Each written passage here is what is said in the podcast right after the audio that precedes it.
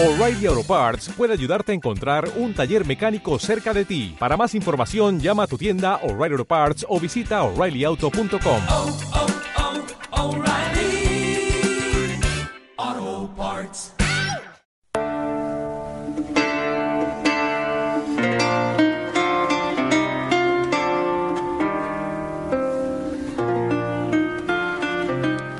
llevamos, yo creo que unos cuantos años o meses o no sé cuánto tiempo llevamos hablando de, una de las series europeas que llegaron aquí a la redacción de Tomos y Grapas y más nos han impresionado. Artus Tribune, estamos hablando de, de- una obra que realmente nos mezcla lo sobrenatural en uno de los mejores momentos, que es el momento de la razón.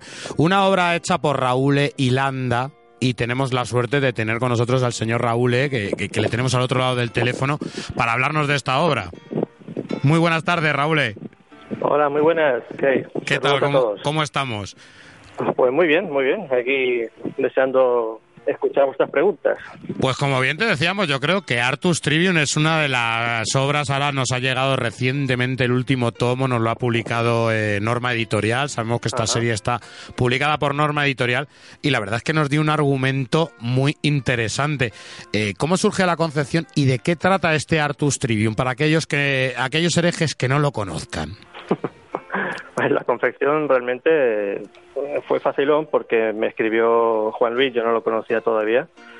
Él estaba en el mundo de la ilustración, haciendo sus Ujú. cosillas, ganándose muy bien la vida, pero quería hacer cómic, que lo tenía muy abandonado. Sabía que iba a ser una cosa muy sacrificada y iba a dejarlo todo para hacer cómic, por lo tanto quería lanzarse al vacío bien, quería al mejor guionista.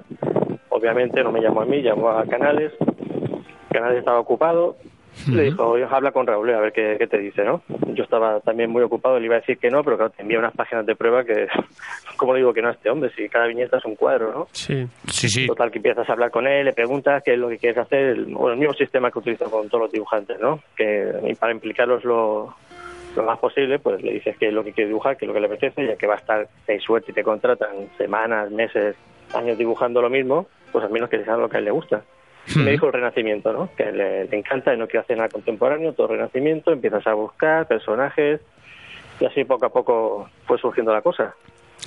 Además hablamos de algo que es realmente met- metaficción, ¿no? Porque es una realidad un poquito trastocada y una realidad en la que utilizamos personajes históricos, pero sí que cambiamos un poquito la historia y la llevamos a un terreno un poquito más mágico, más sobrenatural. o sea, un poquito, ¿no? Un- una montaña pala. Es decir, si no, no me divierto. Hombre, yo hay cosas que me las he creído, ¿eh? Yo creo que... A ver, que coinciden por época todos los personajes podría haber sido, pero no, no, no coincidieron. No se encuentra a Paracelso, no se encuentra a Agripa, no se encuentra a Leonardo da Vinci, Hmm. pero me gusta que coincidan en el tiempo y jugar con ello. No puedo hacer un cómic histórico con tal como sucedió, ¿no? En el año 1840 las tropas napoleónicas, no, me aburre, me aburre. Y si le contagias esa diversión, esa pasión a, al dibujante y parece Mm. ser que así fue, pues hasta adelante, ¿no? Todo es divertido, es divertido. Pero no puedo hacer algo de histórico histórico. No puedo, ni, ni por encargo, no puedo. Es lo que dices tú, estamos en un género de aventuras, en Sí. verdad, de acción, mucha acción, con estos, eh, estos discípulos de, de Nostradamus, que está medio retirado, ¿no? Pero, mm, eh, como dices tú, indaga mucho en la historia y también en la leyenda negra, ¿no? Sí. Vas sacando aquí un montón de referencias que, que yo supongo a ti como guionista luego donde te da el juego, ¿no? Claro, bu- buceas un poquitín, que hay en el Renacimiento, está muy sobado, ¿no? Buscas personajes, Leonardo da Vinci, todo el mundo ha cogido, Nostradamus también, todo el mundo ha utilizado en películas, en, incluso en canciones, en libros, ¿qué puedo hacer? Pero al no poder utilizar Nostradamus, que luego sí que lo he utilizado porque es imposible no hacerte esa figura tan importante, Hombre, es que Eh, Nostradamus, estamos hablando de una de, de- de las figuras de la historia que o sea que realmente no estamos hablando de un rey, no estamos hablando de un gobernante, estamos hablando No, no, de realmente un médico, profeta, vidente, exactamente. astrólogo, Mm. sí, sí. Y da mucho juego, pero quería centrarme que hacer protagonismo en otros personajes, por eso me inventé a los tres discípulos, ¿no? La idea era fácil de vender, era Los Ángeles de Charlie en el Renacimiento, tampoco mucha, Me gusta, me mucha gusta. complicación, ¿no? Además, vender una idea, un pitch tienes que venderlo así, tiene que ser rápido, que la gente lo vea rápido. ¿tú ya conocías historias de Nostradamus o realmente lo que has hecho ha sido documentarte o ya tenías una idea y te has documentado un poquito No, más? no, para nada, nunca, nunca saco una idea vieja del cajón para dársela al dibujante, ya te digo, ¿qué quieres hacer? Casi mucha casualidad, que lo que quisiera hacer es lo que yo tenía justo en el cajón. Entonces juegas con él, juegas con él. Igual te pide una de piratas y odio los piratas, pero te, te contagia. No sé, le gusta, a mí me gustará. Y te lanzas. ¿no? Eh, Siempre trabajo así. En este caso, Renacimiento, buscas un personaje y así, como vivimos con todos estos chicos de, de Nostradamus, ¿no? Queríamos hacer nuestro Hellboy ahí en el Renacimiento francés nos estamos divirtiendo Se ello. nota, se nota un poco ahí el Sí. Hellboy ahí de fondo, ¿no? Sobre todo en el álbum 2. Me acabas de ganar otra vez también. Me acabas de ganar. Aparte luego la, la narrativa está cogiendo también un poco la, la carrería como si fuera una locomotora, ¿no? Porque se ve como en los primeros álbumes que son un poco más autoconclusivos y ya este tercero mm, parece que la historia avanza un poquito Sí. más, se descomprime un poquito más, ¿no? Sí, sí, también con la narrativa pues tiene dificultad. Ya os he dicho que él venía de ilustración, tenía el cómic ahí bastante aparcado y nos ha costado, cada, cada página ha sido un sacrificio terrible, ¿no? También eso eso implica muchas cosas que luego contaré, pero la verdad es que cada, cada álbum se lee en un momentito, pero cuesta muchísimo de hacer, muchísimo. Sí, no, no, no, sí, sí, me imagino. Eh, tú me decías, entretenimiento, que puede ser todo ligero que quieras, pero eh, hay mucho trabajo detrás. tú me decías que es que ha sido imposible resistirse a las páginas, pero es que yo creo que de los álbumes eh, más impresionantes que hay ahora mismo de- de- del estilo europeo. Bueno, hay mucha gente buena por sin ahí, hombre, sin desmerecer a nadie, ¿no? pero yo creo que cua- tanto historia como dibujo, el dibujo es muy impresionante. Eh, yo creo que es lo primero que llama la atención a la gente antes de meterse en la historia. Y ya cuando te metes en la historia y ves que no es algo, no voy a decir serio, por no desmerecer, sino que no es con ese rigor histórico, sino que es una historia de aventura entretener, y de creo. sobrenatural y que realmente entretiene y está muy bien trabajada. Yo creo que la gente se sorprende. Sí, yo creo que ha sido común en, en todo lo que he ido haciendo. Claro, he tenido grandes dibujantes, ¿no? Como Ruggier, como Gabor. Y siempre que hemos tratado algún Sí. tema, siempre ha sido con esa mezcolanza, ¿no? Estás en, coges a un trompetista en el rabal y ya tienes que meter ninjas por ahí saltando. Y mucha gente me dice, pero qué absurdo, ¿y esto, ¿y esto por qué, no? Ya me ha fastidiado. Pues, oye, me, me sale del alma y eh, veo mucha federación, me gusta, a le gusta. Y a muchísima gente le ha gustado, ¿no? Y creo que eso marca la diferencia al final. Y tienes que ser tú mismo y poner lo que, lo que te apasiona en cada página. Cierto. Pues Isabela igual, coger a una chica y hacer una samurai pelirroja, ¿por qué? no? Pues su padre es irlandés, es una chorrada, pero, pero funciona, no puedo poner otra samurai morena. Es que mis motivaciones ya veréis que son No, yo creo que estoy, bastante absurdas. estoy consiguiendo buscas un hacer poco la un- comercialidad, ¿no? Salirte, diferenciarte un poco. Claro, estoy consiguiendo casi hacer un género eh, que es muy comercial y, y yo creo que también, no sé tú qué pensarás, eh, pa- que va muy bien para atraer al público que a lo mejor está leyendo el mainstream americano y puede entrar un poco en el europeo con estas series abiertas, con esta, con esta presentación tan amable, pero que luego tiene todo ese trabajo de, de cómic europeo detrás. Por ejemplo, sí, o, o del manga, ¿no? También muchas chicas que, le- que les gusta Trivium y solamente habían leído manga y me, me- me gusta. No sé, es que el, el arte de, de, de Landa habla por sí solo, ¿no? Si abres la página, como decís ahí en vuestros vídeos tal, es que es, no te puedes resistir, si no, no te gusta el dibujo, ¿no? Que luego la historia encima es entretenida, pues genial. Hombre, la, his- la historia ya te digo yo que yo creo que nos, nos llama a todos los que estamos metidos en este tema de, de, de Nostradamus, e incluso los que nos gusta la historia. Es una cosa que volvemos a lo mismo, ficcionado, pero que respeta en todo momento la ambientación y respeta incluso lo- lo- los ropajes de la época. También te has tenido que te, te has tenido que empapar muchísimo de toda esta información, esto siempre, yo me, me fijo, ya te digo, en que los personajes, me, veo la edad, le comento qué edad deberían tener con ese ajuste de escena, pero luego todo lo que es la ropa, ambientación, todo eso Juan Luis domina como, uf, es que ya te digo, le apasiona. El-. Incluso recuerdo entrevistas con Dargo en las que decían que, claro, que el dibujo era, era muy barroco, era muy cargado, Mm. quizás si fuera más ligero haríamos álbumes más, ¿no? En vez de eso, ese añito, añito y poco, por cada nueve meses, que sería lo suyo, ¿no? Para salir al mercado. Pero es que es imposible, él le, le gusta complicarse la vida. Si te dibuja un cuadro, se ve lo que hay en el cuadro y se y ve el, el ribete de- del marco. Que es, es increíble, ¿no? Pero es que es lo que le gusta. Sí, no sí. puedes quitarlo de ahí, no lo puedes quitar. Y cuando hablamos de dibujo, hablamos del dibujo completo, con, con- con ese color tan bien buscado, con ese color tan ocre, que en ciertos momentos sí es verdad que reluce, como en ciertas fiestas que hemos visto aquí eh, en, en los álbumes, pero realmente el color también eh, le da ese esa pátina de misterio y esa, ese- esa pátina realmente un poco sucia, porque estamos hablando también de épocas de la peste. Sí, él dibuja en papel blanco y negro y luego mete unas especies de aguadas y luego ya el color es todo por ordenador, que a veces no lo parece, pero es todo ordenador. Pues muy bien, muy bien metido y mm, a mí me ha engañado, yo no sabía que era por ordenador, también te lo digo. engaña, engaña. Y hace un rato también me hablabas de Isabelae. Isabelae, que también obra muy interesante junto con nuestro querido Gabor, que tiene una tonalidad completamente distinta y estamos hablando ya de meternos un poco al mundo oriental y encima darnos una historia de rollo aventuras eh, con, con, con, con ese aliciente familiar, ¿verdad? Sí, también fue lo mismo, ¿no? De hablar con él, qué es lo que quería, qué es lo que le gustaba. Hablamos de Miyazaki, de muchísimas referencias. Al final vas haciendo, vas abocetando y sale lo que sale. Dimos muchas vueltas hasta llegar a, esta Isabela E con el pelo, ese corte de pelo tan moderno, ¿no? Empezar a tramar la historia, por dónde podíamos ir.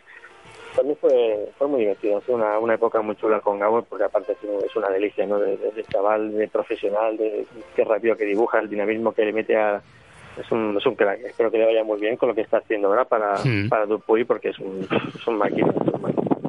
Y Isabela ya ha acabado, pero en Artus Trivio todavía nos queda un rato. ¿Cuántos álbumes tenéis pensado más o menos hacer? Ahí está la cosa. Igual tengo que daros una mala noticia. No, no, no, no lo hagas. Bueno, venga, sí. Estamos haciendo el cuarto y probablemente sea el último.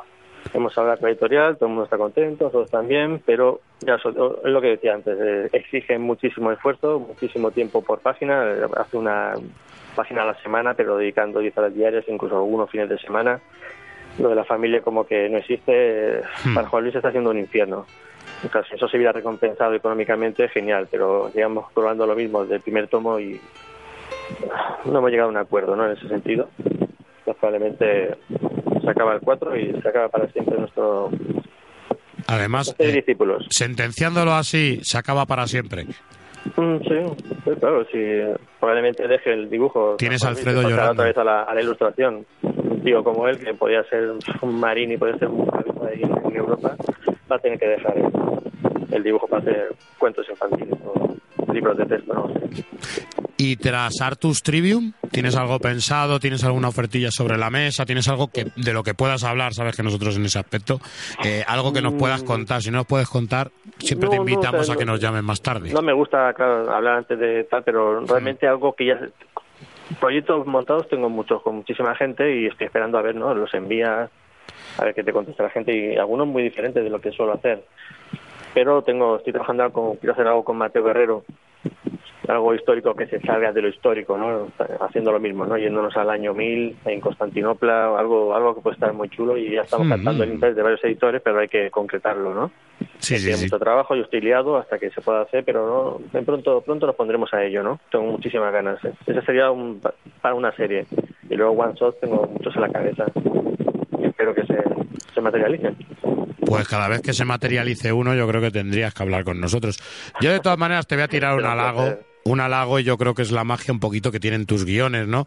Y eres una persona que sabes dotar a los personajes, a todos, e incluidos los secundarios, de una personalidad muy marcada y de una personalidad muy propia. Lo hemos visto con Isabelae. Me encanta, por ejemplo, en estos momentos que muchas eh, editoriales mainstream intentan darle personalidad a personajes femeninos.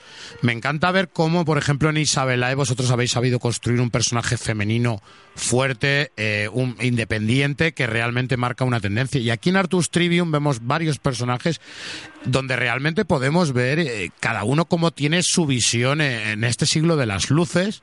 Vamos a ver eh, eh, la visión que tiene cada uno, unos un poco más escépticos, unos un poco más supersticiosos, pero todos tienen realmente su, su personalidad y a mí es una de las cosas que quizá me han enganchado en tus obras.